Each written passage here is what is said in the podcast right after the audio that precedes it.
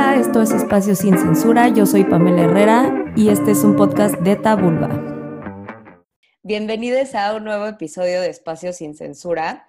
Hoy está con nosotros a Kiko Bonilla, que es psicoterapeuta y educadora sexual y aparte es host de un podcast que me encanta, de Sexcándala. Bienvenida Kiko, ¿cómo estás? Ay, muy bien, muchísimas gracias por la invitación y gracias por escucharnos también ahí para que toda tu comunidad este, pues eche chisme de, los temitas que les compartimos para allá en Sexcándala. Gracias, gracias por, la invitación. Eh, Kiko está aquí con nosotros porque queríamos hablar de un tema que nos parece súper importante, enfocándonos como en temas de género sobre todo, que es la diferencia entre el ser sexuales y lo hipersexualizado. Creemos que ha habido como un despertar de la libertad sexual que ha crecido, básicamente, ¿no? Durante estos años y obviamente las redes sociales han ayudado muchísimo a que esto suceda y es increíble y es padre y es bonito y está bien y apoyamos aquí todo tipo de práctica en donde ustedes puedan ejercer su sexualidad libremente y de manera educada, pero creemos que también hay como estas áreas grises en donde igual valdría la pena, ¿no? Tener esta conversación. Podríamos empezar por definir, o, tú más bien, Akiko, ya que tú eres la experta.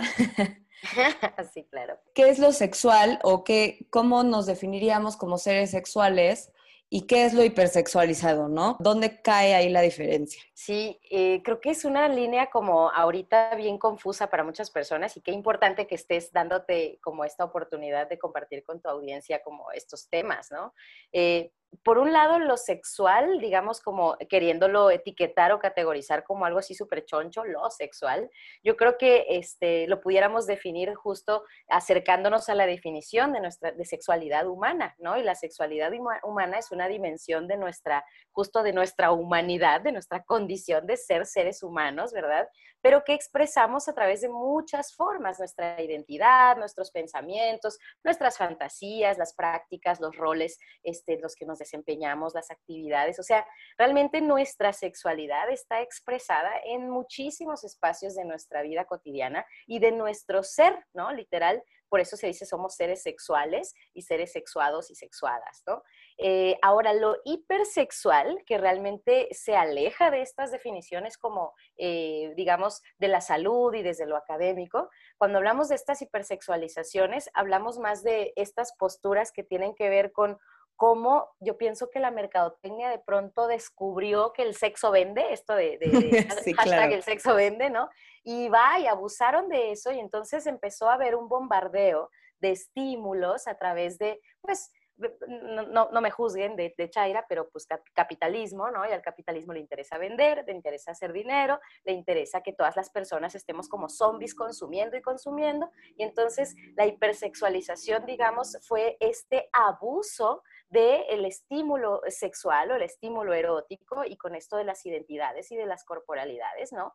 Para ponerse al servicio del placer a lo mejor de solo ciertas personas o solo ciertas, eh, digamos, eh, personalidades o identidades Em, y justo como no tomando en consideración esta condición de humanas y de personas, ¿no? A, quienes, digamos, se, usa como estímulo.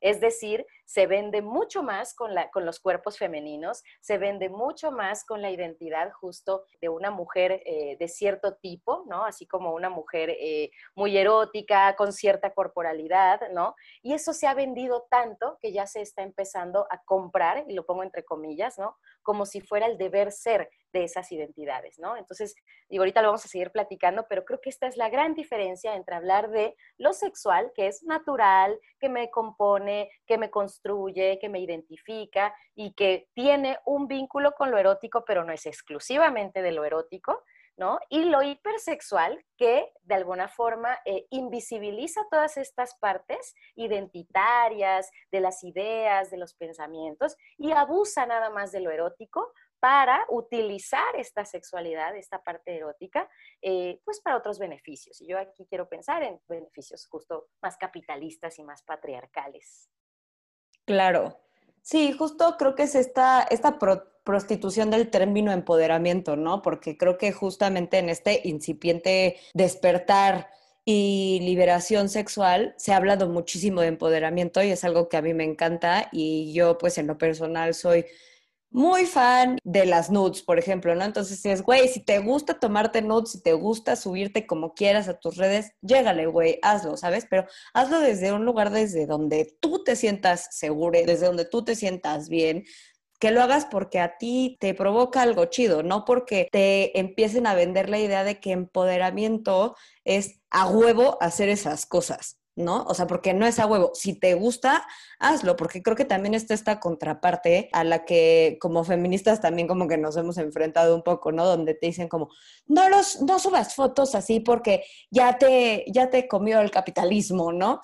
Sí, sí, orgullosa hija del patriarcado, casi, casi, ¿no? Ajá, y es como, pues no, pero sí tienen un punto, ¿no? O sea, no hay que como que nada más empecinarnos y como que clavarnos en nuestra postura, sino que pues también ver desde dónde parten estas, estas opiniones y estas posturas, porque sí nos han vendido la idea de que, ah, pues como estuvimos reprimides, y en especial las mujeres, como con respecto a nuestra sexualidad, un chingo de tiempo, ahora como que está esta resistencia, ¿no? De como no me podía encuerar, ahora me encuero un chingo, y es como, hazlo si quieres, pero pues cuestionate desde dónde lo haces, ¿no? Nada más eso, porque podemos caer entonces en este, en este trip de la hipersexualización y es algo como muy, es una línea súper delgada y a veces hasta invisible, ¿no? Para muchas personas súper confusa y no y, coincido contigo en esta parte de que asumirnos como feministas muchas muchas chicas muchas mujeres eh, no, pareciera que es como salir de otro closet no y entonces así de, salgo del closet como feminista y boom automáticamente hay un escrutinio así de a ver pero te depilas a ver pero te maquillas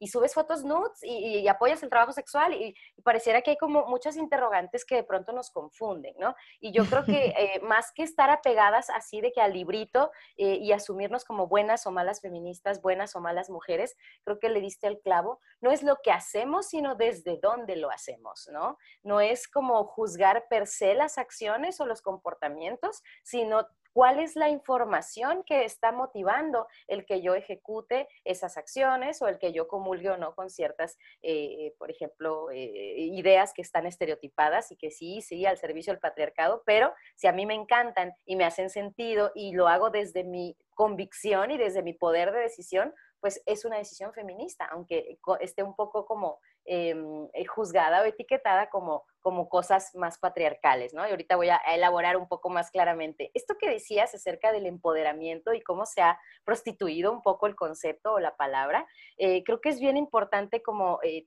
o sea, tomarnos una pausa y realmente apropiarnos de lo que nos, nos represente empoderarnos, porque si para mí lo empoderador es justo, no sé, no usar bra, está buenísimo, o sea, porque lo estás haciendo desde tu poder de decisión y desde tu propia convicción.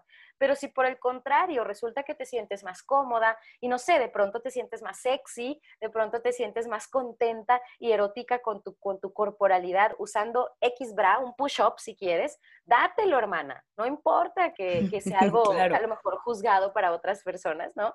Entonces, creo que tiene, esto que dices es súper importante. ¿Desde dónde estoy tomando las decisiones? Y ahí hay que hacer un trabajo personal, justo un poquito de deconstruirnos, de darnos cuenta un poco si lo que somos lo somos porque así nos dijeron que teníamos que ser o si realmente quienes somos responde a, nuestras, a nuestros intereses, a nuestras convicciones, a lo que realmente eh, nos nace y queremos expresar.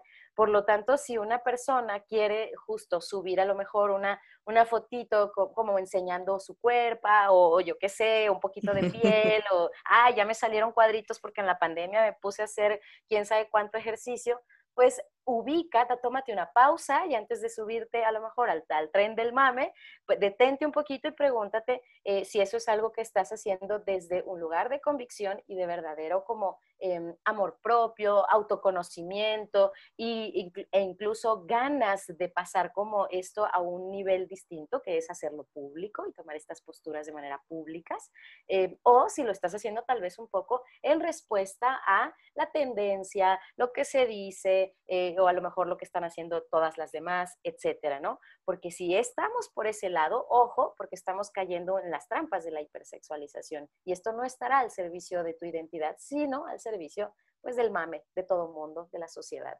¿no? Exacto, y justo hay un artista que me gusta muchísimo que se llama Melody Perrault, que es canadiense y justo alguna vez hizo una ilustración que me encantó porque decía como la desnudez empodera a algunas y la modestia empodera a otras, ¿no? Entonces nada más es como saber, pues sí bailar más con este concepto del empoderamiento y decir, ¿qué me empodera a mí? ¿No? Porque el empoderamiento no es algo que está definido ya, el, el, empoderamiento tú le das la definición, ¿no? Y tú dices, pues si me siento cómoda, justo, ¿no? Usando obra o no obra, pues no me hace más o menos empoderada solamente porque ya, pues el sistema, uniéndome a, este, a esta onda chaira, que pues sí, la neta, eh, pues que este sistema te ha dicho, ¿no? Empoderamiento a huevo es esto, ¿no? Y lo otro es que a huevo eres una sometida, hablando como mujeres, ¿no? Que es desde donde nos toca hablar. Y es eso, ¿no? Un poco, o sea, decir como, güey, pues la neta es que si a mí esto me hace sentir cabrón, pues qué chingón, o sea, lo voy a hacer desde ahí, ¿no? Y también creo que esto de, del trabajo que hablabas también involucra un poquito la parte de la educación, ¿no? Y de la educación correspondiente a cada etapa, porque como que siento y, corrígeme si estoy mal, ¿no? Pero que esta evasión que hemos tenido histórica y sistemática de no tocar el tema de la sexualidad como tal, correspondiendo a cada etapa del desarrollo, pues ha sido súper peligroso, ¿no? Porque entonces ahora estamos queriendo irnos del otro lado nuevamente y decir como, sí, este, libertad sexual, no, sí, pero tenemos que también entender que no es la misma libertad sexual la que yo puedo ejercer porque entiendo un chingo de cosas a mis 24 años, a la libertad sexual que yo podía ejercer a mis 14, ¿no? Porque es bien peligroso y creo que es algo que hemos visto o veo como mucha preocupación que ha salido súper a flote con TikTok, por ejemplo, ¿no? Que pues lo, lo, usan muchísimo adolescentes y niños, niñas, niñas.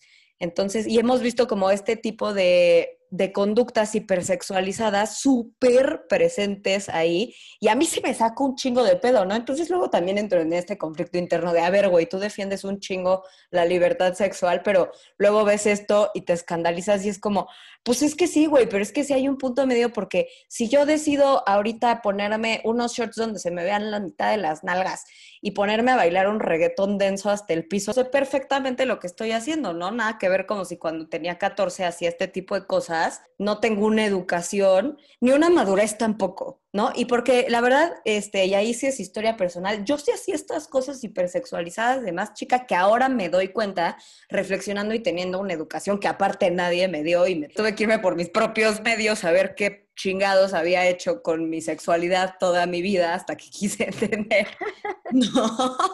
Y, y dije, chale, ¿no? O sea, si hay cosas aquí como bien jodidas que ni son mi culpa ni son culpa de nadie como tal, o sea, no hay nadie a quien pueda apuntar, sino decir como, güey, es que esto es algo sistemático, ¿no? Entonces está peligrosísimo porque en ese entonces pues era un Facebook, ¿no? Y yo decía como, ay, sí, mi foto en bikini a los 13 años de Facebook con unas poses que yo veía a las modelos de Victoria así que en ese momento de la vida eran como lo máximo.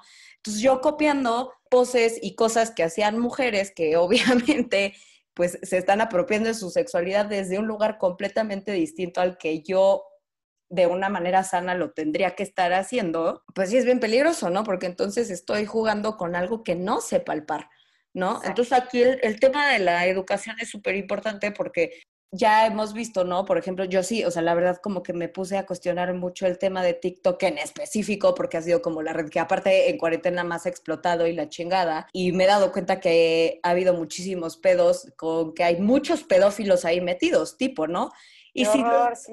y está de la verdad, porque entonces dices, pero aquí hay 500 mil niñas bailando en shortcitos y sí el challenge de super reggaetón y de repente te metes a ver que hay viejos asquerosos poniéndoles de que, ay, a ver, haz este challenge y no sé qué, y entonces es como, fuck. Por eso tenemos que tener educación sexual correspondiente a todas las etapas. Lo que correspondería a una etapa de 11, 13 años sería decirles, güey, esto no está chido, nadie te puede pedir estas cosas y este challenge podrán hacerlo todas tus amigas, pero güey, aguas con quién te está viendo porque puede estar usando eso para cosas que tú no quieres, güey, que tú ni siquiera vas a entender en este momento, ni te tengo por qué traumar con ese tipo de información ahorita, ¿no? Claro, claro, y, justo como eh, sin necesidad, como dices, de, depositar traumas, sí poder como generar un poquito de conciencia, ¿no? De, y, y, cómo es que haces eso? ¿Y para quién o para qué lo haces? ¿no? Y ¿Qué, de esto te gusta? ¿Qué disfrutas de esto? Y como entrar neta en el proceso y no nada más como el, el, neta, el, subirte al tren del mame, sino cuestionar, eh, ¿y esto te genera qué? ¿no? Y, cómo es que lo estás replicando, para que empecemos a reflexionar y a tomar conciencia y vivamos una sexualidad mucho más consciente y mucho más eh, justo informada y decidida. Coincido totalmente en que nos urge educación integral de la sexualidad, pero así de que con U mayúscula subrayada y así, no mames, o sea, auxilio, socorra. Güey, yo, yo me acuerdo y siempre hago como este ejemplo, yo me acuerdo de chiquita que cuando me di cuenta que yo no tenía pene, o sea, yo estaba jugando, yo, soy de Chiapas, de Tapachula, y hacía un chingo de calor. Entonces tenía a mi hermano y entonces jugábamos mucho como con globos de agua y así muchas cosas con agüita porque calor. Y de pronto, pues encuerados estábamos jugando y descubro, creo que tenía yo como cuatro añitos, tres, cuatro años, descubro que él tenía pene y yo no. Y en ese momento fue como pánico, auxilio, y yo pensaba que era un dedo, entonces corrí y dije, mamá, mamá, se me cayó un dedo, lo perdí. mamá, ¿cómo qué? Y dice, no, pues están todos tus dedos. Y yo, no, es que ese. Dice, no, ese es un pajarito. Y los niños tienen pajarito y las niñas no. Y cuando cuento esta historia, lo que busco es ofrecerles la reflexión de que a mí no me dijeron qué tenía, cómo se llamaba, para qué servía, cómo era diferente del de mi hermano, nada. Nada más me dijeron, los niños tienen esto, las niñas no. Y esto de ni siquiera nombrar lo que tengo, eh, literal, eh, los construccionistas y las construccionistas sociales decimos que lo que no se nombra no existe. Entonces, literal, no existe tu sexualidad, literal, no te involucras con tu sexualidad, no tienes idea ni de tu corporalidad. Si la tocas, eres mala niña, cochina, fuchi, sucia, ¿qué andas haciendo por ahí? ¿No? Y de pronto llega la adolescencia y ¡boom! Se espera de ti que seas guapísima, que sepas ligar, que todo el mundo este, te tire el pedo, que sepas cómo lidiar con esa chingadera de que te tiren el pedo, pero además tienes que ser muy decente, pero lo suficientemente coqueta, pero no tanto porque eres puta. Entonces, ah, suma, tienes, que saberlo todo, es súper confuso. Yo Ansiedad, trastornos alimenticios, eh, ansiedades eh, depresivas, vaya, eh, un chorro de problemas de autoestima, de autoconcepto, y perdemos mucho tiempo y mucha energía en eso. Y perdónenme de nuevo lo chaira, pero al sistema le encanta, ahora sí que al sistema le gusta esto, porque nos tienen tan ocupadas, estresadas, sintiéndonos mal porque nunca vamos a estar lo suficientemente bonitas, porque ni las modelos se parecen a ellas mismas ya hoy día con Photoshop no mames, ya no tienen ni poros, no tienen ni arrugas, o sea, ya ni se parecen a ellas mismas. Entonces aspiramos a modelos inalcanzables e inexistentes de belleza. ¿Y, e, y en dónde debería estar puesta nuestra atención? En nuestros proyectos de vida, en de pronto estudiar o trabajar según lo que tú estés queriendo impulsar, en tu desarrollo personal, en conocerte, en autodeterminarte, en autodefinirte, en construirte llena de cualidades, pero como cualidades humanas desde este abanico amplísimo de cualidades humanas y no nada más desde el bonita, sexy, este, y que sepa de dos, tres cosas para que tampoco piensen que es bonita y tonta, o sea, como vivir para encajar en el estereotipo es cansadísimo. Y esto lo combatimos con educación sexual. Entonces, contrario a lo que mucha gente cree al respecto de la educación sexual, que, ay, es que va a promover la promiscuidad y su puta... No, esto no promueve nada, esto ayuda a prevenir abuso, ayuda a prevenir violencia, ayuda a que tomemos decisiones mucho más conscientes y empoderadas sobre nuestra sexualidad. Y no a que andemos por la vida, y aquí, hola, yo soy Akiko y yo confieso, andamos luego por la vida, por ejemplo, ejerciendo una sexualidad que no estamos viviendo y disfrutando. La estamos ejerciendo porque es el deber ser, ¿no? Claro. literal, yo me acuerdo que yo cuando empecé a tener novio era como, pues nos besamos y nos fajoteamos, pero así que tú digas, ¡uta, cuánto disfrute! Pues no. Sí, no conoces el placer, nada más decías, pues es lo que toca es lo que toca, exacto, pues ya me dijeron qué es lo que hay que hacer, ¿no? Pues ya todos andan fajando, pues fajemos, ya todos andan cogiendo, pues cojamos, ya todos andan casando, pues casémonos, ya todos tienen hijos e hijas, ah, pues yo también. Y cuando te das cuenta, eres esclava de un plan de vida que no era el tuyo, ¿no? Yo también confieso en esta parte como de usarlo de una manera súper autodestructiva, ¿no? O sea, por una parte, un pequeño paréntesis antes de mudar al siguiente punto y que se me vaya el pedo, porque ya me conozco.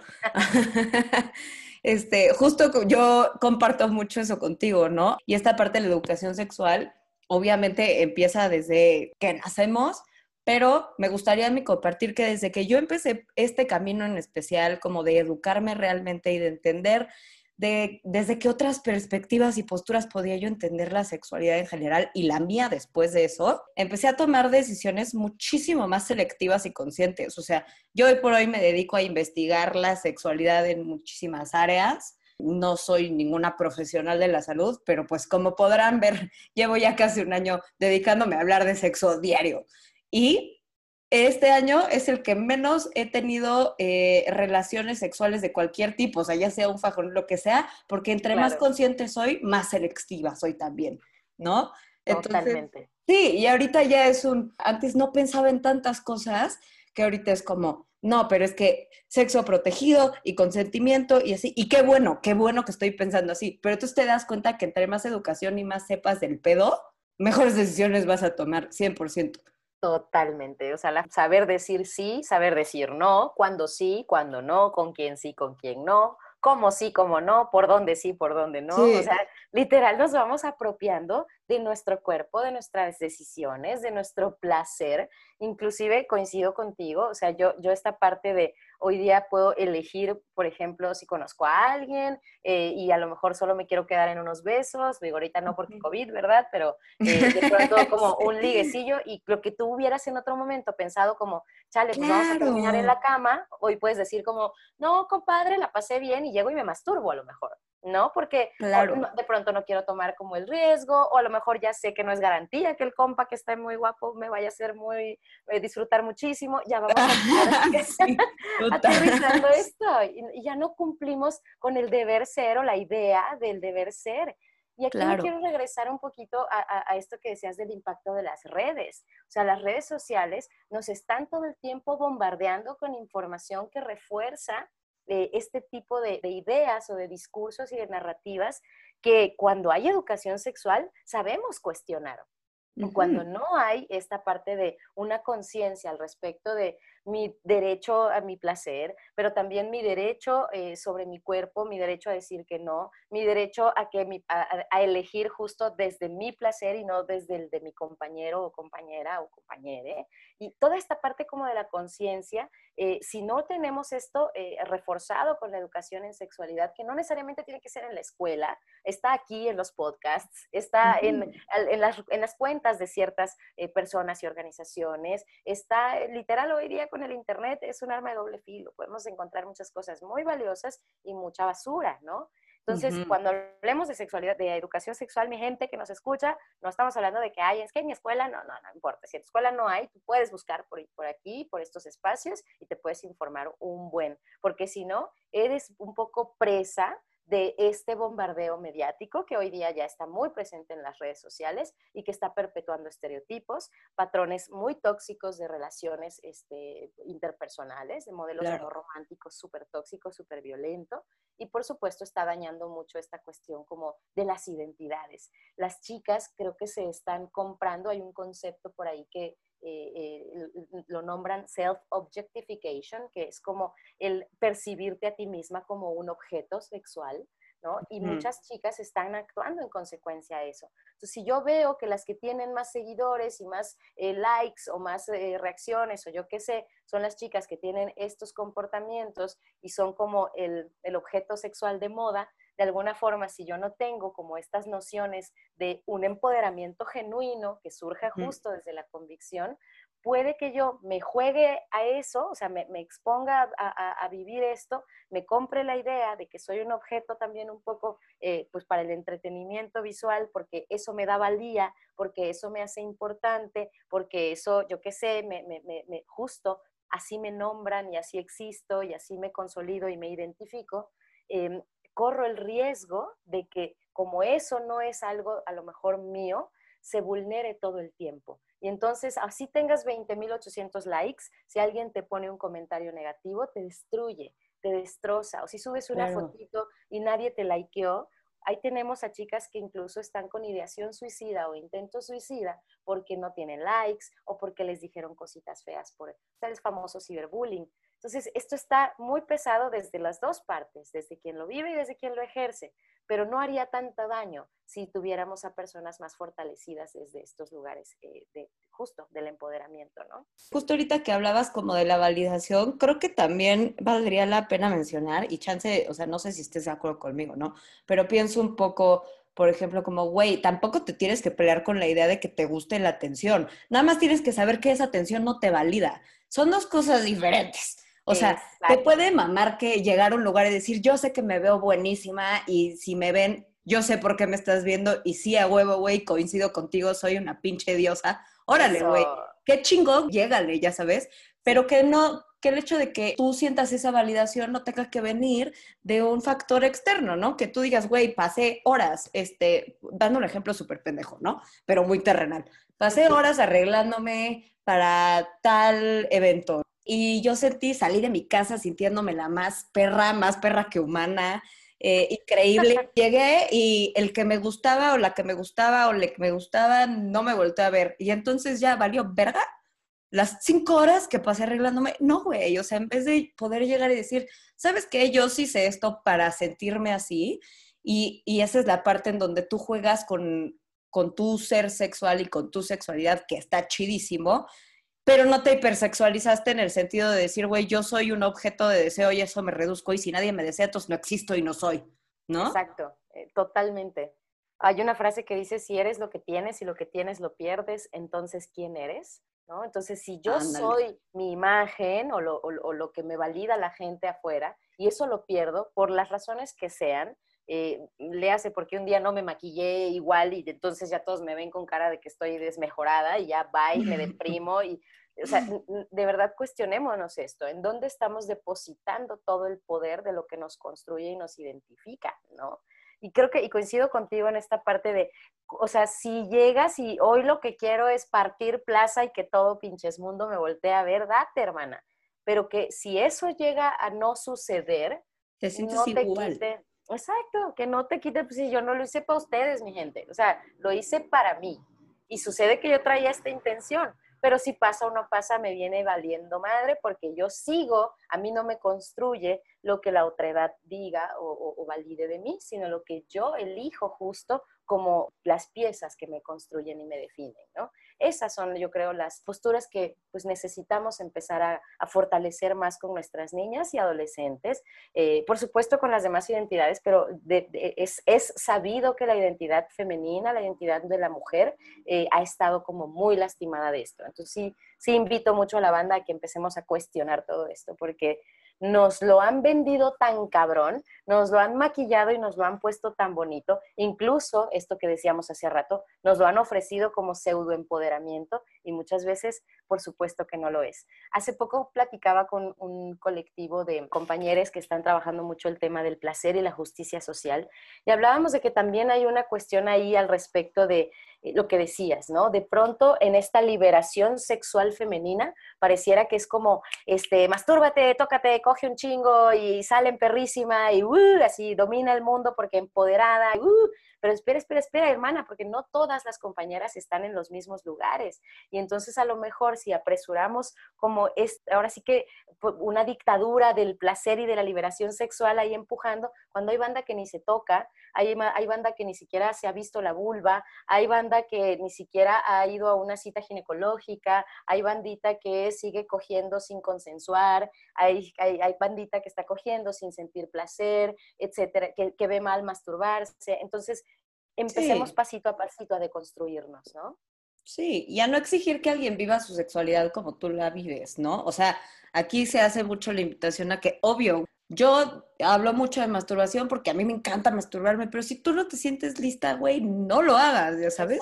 Nadie es una autoridad de la sexualidad como tal para decirte cómo vergas tienes que vivirla, ya sabes. O sea, Exacto. tú haz lo que quieras y si a ti te podera salir con una t-shirt que te cubre del cuello hasta el tobillo, chingón, güey. Si así te sientes tú bien, te sientes segura, te sientes poderosa, date. Y si te sientes poderosa saliendo en tetas, salen tetas. güey, haz lo que quieras, ¿no? Y no le, y no te metas con cómo ejerce la otra o le otre su sexualidad, porque entonces volvemos a esto de caer en estereotipos y paradigmas que es contra lo que estamos luchando, ¿no? Entonces, Exacto. no te vuelvas lo mismo, nada más que al revés, ¿no? Porque, y digo, pasa y creo que todo cambio es un poco pendular hasta que llega un balance y pues ahorita estamos como muy del otro lado y es difícil y, y yo nunca este, voy a pretender vender mi verdad como la verdad absoluta, porque incluso yo cambio de opinión, ¿no? claro. Pero sí es importante todo el tiempo hacer esta invitación a estarnos cuestionando, ¿no? Por otra parte, un paréntesis pequeñito que, que me gustaría hacer en todo esto es como esta parte de la hipersexualización y las masculinidades, ¿no? Porque siento que justo como tú decías, con todo el tema de, género y demás, hemos también enfrentado esto, como decías, ¿no? De que el hombre o la figura del hombre como tal, no el hombre principalmente blanco heterosexual, es quien sexualiza y la mujer es quien es sexualizada, ¿no? Pero ¿cómo afecta esto a los hombres también, ¿no? O sea, ¿cómo, ¿Cómo afecta en la masculinidad estar hipersexualizando todo? Porque finalmente quien hace esta hipersexualización de manera más activa y no intrínseca, creo que en las mujeres sucede de una forma un, poquito más intrínseca, ¿no? O sea, como en tu cabeza y tú como crees que tienes que actuar y vas y lo haces pero activa en el sentido de que quién está sexualizando todo el tiempo, generalmente los vatos, ¿no? Los, hombres. Los hombres, sí, y, y, ¿sabes qué? Y no nada más los héteros, o sea, Ahí en, Sex, en Sexcándala justo tenemos un, un episodio ay, comercial de hipersexualización, porque en la comunidad gay también se da mucho. Entonces, como bien dices, esto trasciende a las orientaciones sexuales. Esto tiene que ver con la identidad masculina. La masculinidad está muy construida y muy sostenida por su virilidad, ¿no? Por esta capacidad de ser un, este, el, el, el, todo, así, todo lo que se mueva me lo cojo, ¿no? Porque literal, sí. dicen, dicen por ahí que la masculinidad es tan frágil que la tienen que estar comprobando y reafirmando a cada rato. Y eso se reafirma a partir de comportamientos, por ejemplo, de riesgo, como, ¿qué pedo que no que me ves? No soy puto, y, ¿no? Y tras, golpes, ¿no? ¿Qué le ves a mi vieja? Pues si es mi vieja, y tras, golpes, ¿no? O a que no haces tal pendejada, a que sí, porque soy bien macho, y tras, riesgo, ¿no? Entonces, mames, todo el tiempo, sí, sí, sí, sí, soy macho. Entonces, lo tienen que comprobar de mil maneras. Y eso está muy cabrón y es cansadísimo. Exacto, qué pinche hueva, güey. Cuando también ellos pueden decir como, pues no, güey, o sea, no quiero coger, soy más que un pene. Yo estoy en una plataforma eh, eh, digital en donde respondo dudas sobre salud sexual y sexualidad. No mames, Pam, nueve de cada diez preguntas son, me llamo bla, tengo bla años, mi pene mide bla, y lo siguiente es, está bien, está mal, este, puedo satisfacer a una mujer, cuántos orgasmos voy a tener. O sea, preocupa, la única preocupación que tienen los vatos es si su pene está lo suficientemente grande o gordo o guango o lo que sea. Sí, cabrón. alrededor de su pene, como si solo fueran un pene, por ejemplo. Eso es horrible si son mucho más, ¿no? Claro. y esa es la hipersexualización del hombre, ¿no? Que normalmente no nos cuestionamos porque justo, o sea, es súper evidente cómo las mujeres hemos sido sexualizadas durante toda nuestra pinche existencia. Pero ¿qué pasa cuando te, o sea, cuando te pones a, invitar, por lo menos, ¿no? A que se cuestionen este, del otro lado, ¿no? Porque pues nosotras nunca lo vamos a vivir, no nos identificamos como hombres y no nacimos tampoco como hombres, entonces pues es algo que difícilmente podremos entender en su totalidad. Tú definitivamente más que yo dedicándote a lo que te dedicas, pero pero es eso, ¿no? Es como, güey, yo, yo entiendo que no entiendo hasta cierto punto, ¿no? Exacto. Pero también, o sea, no soy pendeja y puedo ver perfectamente cómo estas son tus preocupaciones, ¿no? Y, y el haber, o sea, yo creo que todas las mujeres en algún momento de nuestra vida, si ya empezamos nuestra vida sexual y nos sentimos atraídas hacia las personas con pene, eh, hemos vivido algún caso a la de a huevo de un vato que se siente un inútil y una basura porque o no se le paró o no se pudo venir o no tal, ¿no? Y entonces entra justo esta parte de la hipersexualización en donde pues obviamente nuestra gran malamente educadora, la pornografía les ha enseñado que tienen que tener un pene de 128 metros y se tienen que venir con una propulsión estratosférica que ni existe, que ni pasa, y que ni es agradable. O sea, pero pasa esto, ¿no? Que se hipersexualizan ellos mismos también en ese sentido y como dices, que caen mucho en pues sesgarse hacia la virilidad siempre, ¿no? ¿Qué tanto aguanto? ¿Qué tanto puedo? No sé qué. Güey, y si me abrazas cuando acabemos de coger y me preguntas cómo me sentí, güey, te juro me voy a excitar un chingo más.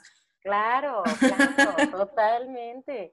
En lugar de, y luego justo, ¿no? En lugar de, ¿y te gustó? ¿Y cuántas veces te veniste? ¿Y, con cuántos? Y, ¿no? Y, ya te había pasado esto? Y este, ay, espérate, mi hermano, si es así, one on one, ping pong, ¿no? es una imperiosa necesidad de marcar el territorio, ¿no? Y decir, a ver, aquí yo quiero, que, yo quiero ser el más vergón, el más, el más chingón, el más... Espérate, ya, si estoy contigo es por algo. 100%. También me gustaría como comentar contigo, por ejemplo, o sea, dentro de toda esta parte, porque afloran muchísimas, muchísimas inseguridades que, pues creo que ese ha sido como el gran cáncer de la sexualidad y que no podemos disfrutarla, ¿no? La pinche inseguridad porque hay temas de autoestima muy cabrones que nunca atendemos y porque aparte, o sea, aparte de estar peleadas con la sexualidad libre y educada, estamos peleadas con la atención psicológica, entonces ya valió madres. Sí, sí es cierto, no, no lo había visto así, pero pinche fórmula está pero hecha para el fracaso. Sí, claro, ¿no? Entonces como que vemos estos temas de inseguridades, entonces luego decimos como, pero es que ya tengo, digo, no tengo 50 años, ¿no? Pero ya tengo 50 años, ¿cómo de que no he tenido ya el mejor palo de mi vida? Pues no, güey, porque si no te has educado y no has entendido de dónde vienen todas estas también exigencias que te pones, ¿no? Así es, sí, totalmente. Que ramifican totalmente desde lo hipersexualizado, porque no es que nadie quiera aquí ver, o sea, que eres un actor, actriz porno, ya sabes, nadie quiere eso en realidad. Y por algo de las categorías como más populares, eh, fuera de la pornografía infantil que está prohibidísima y, que está de la chingada, ¿no? Es justamente como el porno hecho en casa. Porque la gente quiere ver personas reales, se quiere identificar, ¿no? Y entonces digo, les recomiendo de corazón que dejen de ver pornografía mainstream y empiecen a ver posporno o otro tipo de pornografías en donde, o de formatos en donde puedan educarse a la par de que están consumiendo entretenimiento, porque es entretenimiento. Así es. ¿No? Este, y entonces empecemos como a preguntarnos estas cosas, ¿de dónde surgen mis inseguridades? ¿Realmente son mías, no? Y así como de dónde surgen mis inseguridades, ¿de dónde surgen mis estereotipos de, de que tengo que ser así y de que si no soy así, entonces no me puedo, no tengo derecho, ¿no? Porque lo hipersexualizado te quita el derecho. Sí, Cañón, cañón, porque además es una cosa bien, bien excluyente, ¿no? O sea, esta hipersexualización es una cuestión también de privilegio. Solo hay ciertos cuerpos, eh, literalmente eh, los podemos nombrar así, hay ciertos cuerpos con ciertas medidas, con cierto color de piel, con ciertas facciones, o sea, no broma, hay muchísimas corporalidades excluidas, ¿no? De entrada pensemos en todas las, las personas y las expresiones de, las intersexualidades, por ejemplo, ¿no? Eso no se ve en el porno mainstream, eso no se ve en la propaganda este, de muchas de estas cuestiones que hablábamos de la mercadotecnia y demás. Entonces, sí la hipersexualización nos limita, ¿no? Aunque, aunque pareciera que, ay, normaliza mucho lo erótico y no sé qué, no, es algo que, pues, si no está pasado por el filtro justo de esta conciencia y de, este, de esta cuestión, desde este pensamiento crítico, eh, pues resuena de una manera bien peligrosa y limita, porque entonces, si yo no tengo ese cuerpo, no soy, eh, no soy sexy, no soy sensual, no voy a merecer placer, ¿no? Y pareciera literal que hay, hay cuerpos que no merecen sentir placer, ¿no? Las personas que tienen, por ejemplo, alguna discapacidad motriz, que tienen una funcionalidad distinta, eh, pareciera que los infantilizamos permanentemente y que nunca van a poder tener un erotismo saludable, una vida sexual. Y a ver, a ver, a ver, mi gente, pero si somos seres humanos todos y todas y todes, y sentimos placer, y sentimos deseo, y sentimos bonito, y tenemos eh, zonas eh, eróticas que nos prenden más, menos. Entonces, sí empecemos como a tomar conciencia de que sí está muy cool esto de empezar a, como normalizar eh, las cuestiones de, la, sexualización. Y ojo, yo no estoy a favor de la hipersexualización para nada, pero creo que es importante que como sociedad, eh, o sea, pienso ahorita, este ejemplo lo, lo, rescato porque pienso en el contraste de poder ver chichis por todos lados, vendiendo mil cosas, pero la gente se le da una embolia por ver a una mujer amamantando, ¿no? Por ejemplo. Ahí sí, puta, que como esta se sacó la, la chichi, le vi el pezón, y es como, dude, ahí tienes tu, tu, tu, cerveza que está promocionada con una morra que literal estoy viendo el pezón también salirse, ¿no? Entonces, sí, sí creo que hay que tomar esta postura de naturalizar más la las corporalidades, la sexualidad, etcétera. Pezón tenemos todo mundo, este, vulvas y penes y muchas otras formas de, de, de cuerpos y órganos sexuales, pero ojo, porque esta hipersexualización solo muestra y privilegia y pone sobre la mesa o sobre, ahora sí que en el ojo del huracán, a ciertos cuerpos, a ciertas personas y a ciertas identidades, normalizando que eso sí es erótico, que eso sí es sexy, que eso sí merece vivir eh, eh, su, placer y de alguna forma todo lo demás, todo lo que no es así o no luce de esa manera, eh, pareciera que no, no tiene ni derecho o ni existe ¿no? en este terreno de, de lo erótico, de lo sexual, del disfrute, etcétera, etcétera. Claro, y parecería que como que es un tema que, que solamente es de interés de las juventudes, hasta cierto punto no, porque es cuando, pues obviamente cuando te empiezas a desarrollar, entonces empieza todo este tema de que no solamente empieza a sucederte, sino que empieza a interesarte, pero creo que va más allá, ¿no? Creo que literal sí se va con nosotros hasta toda la vida, entonces, este, ¿cómo ¿Cómo ves tú que afecta ya en, una vida adulta? ¿no? Porque parecería que como que se apaga un poquito esta llama del ejercer la sexualidad como libremente o con más regularidad o bla, bla, bla, ¿no? Tenemos como un poquito ese estereotipo. Yo no concuerdo mucho con que así sea o con que así tenga que ser, por supuesto que no, pero tenemos un poco esa idea, ¿no? De que, ay, no, pues es que solo hipersexualizan a justo, ¿no? Las morras de, eh, yo qué sé, 15 a 30 años, ¿no? Y a partir de tal edad, ya, ese pedo se va, ese pedo se acaba, deja de ser un tema de agenda y entonces ya mudamos otra cosa. Y, pues no, digo, la verdad es que tengo 24 años, ¿no? no, a veces me cuesta incluso verme como una persona adulta. Yo sigo siendo un bebé para mí. Pero justo como que siento que eh, sí trasciende a la adultez eh, como más madura, incluso a las terceras edades, ¿no? Y a veces no discutimos eso. Yo no sé si hay aquí personas de estas edades escuchándome, pero no excluyamos, ¿no? Exacto. No, a lo mejor alguien que puede compartir esto con su mamá, su abuela, su tía o lo que sea, ¿no? Eh, sí, creo que eh, eh, como dentro de esta parte de la hipersexualización, como, no se muestran justo mujeres de, otras, de distintas edades, de hecho lo peligroso es que está la brecha o el, referente está agarrando pero para, más para abajo y justo estamos hipersexualizando cada vez más a niñas y eso es peligrosísimo porque está perpetuando estos, estos patrones como muy tóxicos, ¿no? De, de, pues de personas que tienen como Em, intereses en, esta, en, estas, en estas poblaciones muy jóvenes, eh, cuando lo mejor debería ser como empezar a moverlo para arriba, ¿no? Y que la gente empiece a sentirse también como sexy y atraído, atraída, atraída por eh, mujeres como más maduras, ¿no? Y que, se vean bonitas, eh, o empecemos a normalizar el apreciar las canas, las arruguitas, nuestras, nuestras estrías, nuestras, nuestros cuerpos, nuestras cuerpas, porque son naturales y así es la cosa. Todo mundo vamos para mismo lado, ¿no? Y creo que sí eh, merece la pena como abrir la óptica también. Em, por, ahora sí que por salud propia, ¿no? Yo con mi mamá he hablado 20.800 veces de que desde que se divorció, así yo aquí ventilando a la señora, se divorció, así de que digo, ma, o sea, vamos a comprar varios juguetes, o sea, porque entra en el, en el estereotipo de, ay, ya no voy a conseguir otro hombre para calmarme la aflicción, y yo, ma, qué hueva, mejor juguete sexual, y ese no le tienes que hacer el desayuno al siguiente día, ni hacerle piojito, ni nada.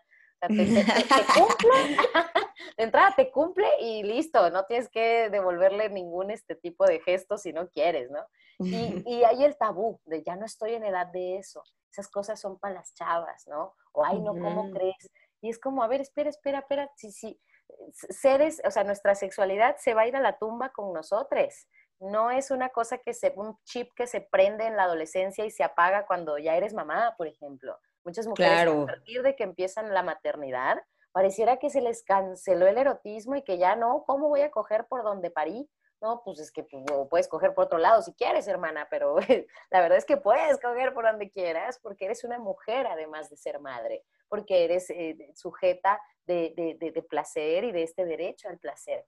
Entonces, sí, creo que las trampas de toda esta hiperestimulación que nos ha generado la hipersexualización, nos ha distraído de de verdad echarnos un clavado hacia el interior de nosotras mismas y nosotros mismos para checar en dónde estoy parada de frente a mi erotismo, ¿no? ¿Qué es para mí erótico? ¿Qué me prende? ¿Qué no me prende? A lo mejor me prende un pedo súper romántico, súper cursi, pero eso es lo que me prende y está bien. A lo mejor me gusta algo más rough, a lo mejor me gusta el humor y a mí la risa o lo sapiosexual me prende más. O sea, es echarte un clavado hacia adentro de ti y apropiarte de tu cuerpo, apropiarte de tus conceptos de qué, es disfrutable, qué es placentero, qué es erótico en mí y en las demás personas. Y entonces desde ahí sí, vívete como pinches quieras, eh, encuerada, tapada, publicando o no publicando, consumiendo o no consumiendo, este, yo que sé, artículos de belleza, porno, whatever. O sea, ya es un consumo consciente y desde un lugar de autodeterminación y no desde el servicio o el automático zombie de estos discursos que nos han vendido, ¿no? Claro, ajo. Qué bueno que, que, mencionas esto, porque me gustaría también que dijéramos como qué podemos hacer concretamente, qué medidas podemos tomar para ejercer sanamente nuestro libre albedrío, ¿no? Nuestro empoderamiento y, realmente hacerlo desde un lugar genuino y conectado con nuestra identidad, ¿no? Y con nuestra sexualidad en esencia. Sí, creo que, creo que hay muchas acciones que, podemos tomar y, más, que, más que una serie de pasos, son como opciones y cada, cada persona puede elegir por dónde a lo mejor le llama más o le lleva más su, su propio interés y su proceso personal, ¿no? Eh, primero que nada, pues no, no, puedo evitar decirles que terapia, o sea, siempre acercarnos a un espacio terapéutico es acercarte a un espacio seguro en el cual puedes como rebotar tus ideas, este, justo escucharte a ti misma o a ti misma, como hablar de, de, de, tus procesos y es, es esta onda mayéutica, ¿no? En donde pues, cuando, cuando hablo y me escucho, de pronto me doy cuenta que algo eh, me, me, pica más o menos de lo que pensaba, ¿no? Es muy interesante el proceso de la terapia. Pero también, por ejemplo, si estás escuchando esto ¿no? Esto ya es un avance y sigue escuchando más de estos espacios y sigue informándote más. Y creo que con esto, de, esto del Internet, de las redes, podemos justo como hacer, hacer comunidad, hacer redes seguras en donde nos compartamos no solo contención, sino también información y todo tipo de reflexiones. Eh, ayer tú me, compartiste una publicación para, para justo abrir un poco el tema que estamos conversando hoy. Y esa publicación me encantó y ya se lo compartí a otras amigas o sea, e, esto es hacer trabajo, digamos, de, yo lo llamo cambiar el mundo una conversación a la vez, ¿no? Porque justo hablando uno a uno y llevándonos curiosidades, oye mamá, fíjate que el otro día escuché esto y se me hizo bien interesante, eh, y compartirlo con las amigas, los amigos, eso también es como otra acción o, son otras acciones que creo que son eh, tal vez pequeñitas, pero muy contundentes, ¿no?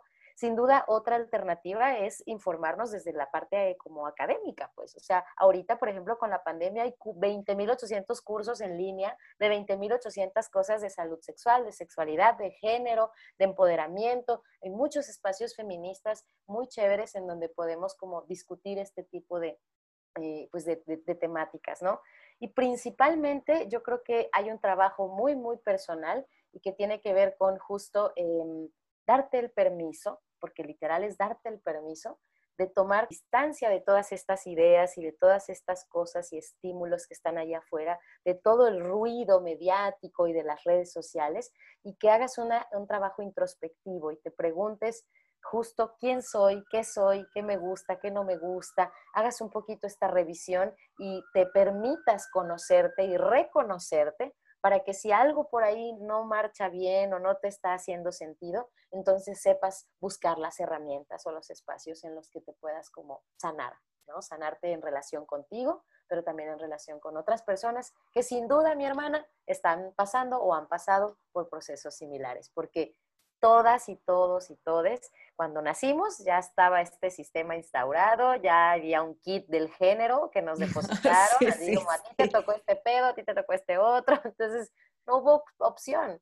Hay autores y, autoras que dicen que la, la, primera violencia es el género, justo, ¿no? Porque nadie nos pregunta y cuando llegamos, a ver qué trajo vulva, ah, perfórenle las orejas, literal. Claro. No mames, más porque no, no trajo pene, ah, pues, pónganle aretes, po. Ay, no había pensado eso así, pero güey, sí, qué ah, intrusivo. qué intrusivo, sí. Sí. por ahí, por ahí va la cosa. Y más educación sexual. Si eres madre, eh, si eres eh, padre o, eres eh, persona que está a cargo de personas adolescentes, jóvenes, niños, niñas, niñes, puedes exigir en las escuelas que haya educación sexual. Es derecho de todas y todos y todes el tener educación integral en sexualidad. Entonces también aprendamos a exigir lo que por derecho nos corresponde. Claro, Ay, Akiko, pues muchas, muchas gracias por haberte unido a este espacio. Creo que es súper enriquecedor todo lo que dices y creo que realmente sí amerita que empecemos a cuestionarnos este pedo eh, para no pelearnos con quienes somos, ¿no? No se trata aquí de que, ay, güey, te estás hipersexualizando, entonces ya estás mal, no, o sea, no, no estamos aquí nada más buscando apuntar con el dedo, sino que realmente cuestionen desde dónde viene y qué tan genuino es este pues ese empoderamiento y desde dónde lo viven y que no sientan ninguna obligación de ejercerlo de ninguna manera que no sea la que a ustedes les acomoda, punto. Así es, totalmente. Y también creo que eh, me quedo mucho con algo que, decías tú hace ratito al respecto de como, o sea, cuestionarte de que lo que hagas, lo hagas porque eso es tu decisión, esa es tu convicción eso es lo que tú estás eligiendo y que no sea porque te valida afuera, sino porque te valida desde adentro. Me quedo también con esto porque desde la autoestima justo, desde este amor propio y, este, pues, informarnos y, apoyarnos y compartirnos y demás, vamos a ir transformando esto creo que la chamba es mucho desde adentro, pero también haciendo comunidad. No lo vamos a cambiar este mundo solitas, sino en bola. Entonces empecemos juntas a correr la voz, a hacer montón y yo creo que sumémosle, por ejemplo, un poquito más a la sororidad, ¿no? Eh, en vez de estar como policía del feminismo juzgando a las compañeras a ver quién es buena o mala feminista, mejor empecemos a apapacharnos mucho y a comprendernos mucho, porque todas venimos saliendo del princesismo, del patriarcado, de estas cuestiones pues muy torcidas que nos vendieron, y hay ritmos diferentes y procesos diferentes e historias diferentes. Entonces, es como una invitación y un llamado a que pues empecemos a construir más redes entre nosotras y vayamos poco a poquito con mucho amor y sin tanta exigencia y sin caer en la trampita de estereotipos, ¿no? La, la buena feminista, la mala feminista, no, mi hermana, pero si estamos escapando de los estereotipos, porque vamos a empezar a construir nuestros estereotipos. Y esto, eh, si vas a vivir tu sexualidad de manera libre y de manera plena, que sea por tu propia convicción y desde la autodeterminación y no desde este discurso eh, que complace a ciertas personas en las sillas del poder. ¿no? Claro. Oye, Kiko, y también me gustaría que dejaras aquí un poquito en qué proyectos traes eh, para que la gente pueda seguirte y saber cómo estar al pendiente de tu trabajo, que me parece súper valioso, entonces vale la pena pues que aquí escuchen. Ay, gracias. Sí, pues yo soy un poco chile de todos los moles y con, esta pandemia más, porque literal, mi, mamá dice que soy culipronta, o sea, literal, yo así, ni me han dicho eh, que, de qué va la cosa, yo, ¿puedes aquí? Sí, ¿no? Oye, Kiko, te invitamos a, sí. Entonces, sepan que en esta pandemia he estado colaborando con varios proyectos bien interesantes, pero particularmente estoy en Fundación México Vivo. Eh, pueden buscar así eh, las distintas redes en las que movemos cositas e información. Ahí estoy como más en, en, el proyecto de educación en sexualidad, particularmente con empresas. Ahorita estoy más a cargo de llevar educación sexual, particularmente videoconferencias, porque pandemia, pero cuando vuelva a toda la normalidad, pues pueden ser conferencias, capacitaciones y demás en estos temas, porque pues en las empresas es en donde está la población adulta y ya vimos que en las escuelas de pronto hay la esperanza de llevar educación sexual, pero a la gente adulta, ¿quién chingados la está educando? Nadie. Y si andan de godines de, de, de, de 9 a 6 y llegan a casa y a qué hora se pueden educar. Entonces buscamos llevar educación sexual a las empresas. También estoy en este programa que es parte de los programas educativos de Fundación México Vivo y se llama Hablemos de Sexo y Amor, que es una plataforma virtual en donde eh, publicamos artículos eh, sobre salud sexual y temas de sexualidad, muy enfocado en el placer, pero siempre con salud, y ahí respondo dudas. Eh, la página es hablemosdesexo.com, así que ahí si tienen duditas me pueden encontrar y estaremos aquí una servidora y más equipo respondiendo sus duditas. Y finalmente en Sexcándala, que ahí sí me pueden escuchar cada semana. esto es un podcast de la plataforma Escándala, más enfocado a población LGBT, pero no deja de ser información muy importante que podemos compartir, ¿no? No hay que ser la causa para apoyarla y para defenderla, así que también merece la pena como informarnos de estos, de estos otros temas.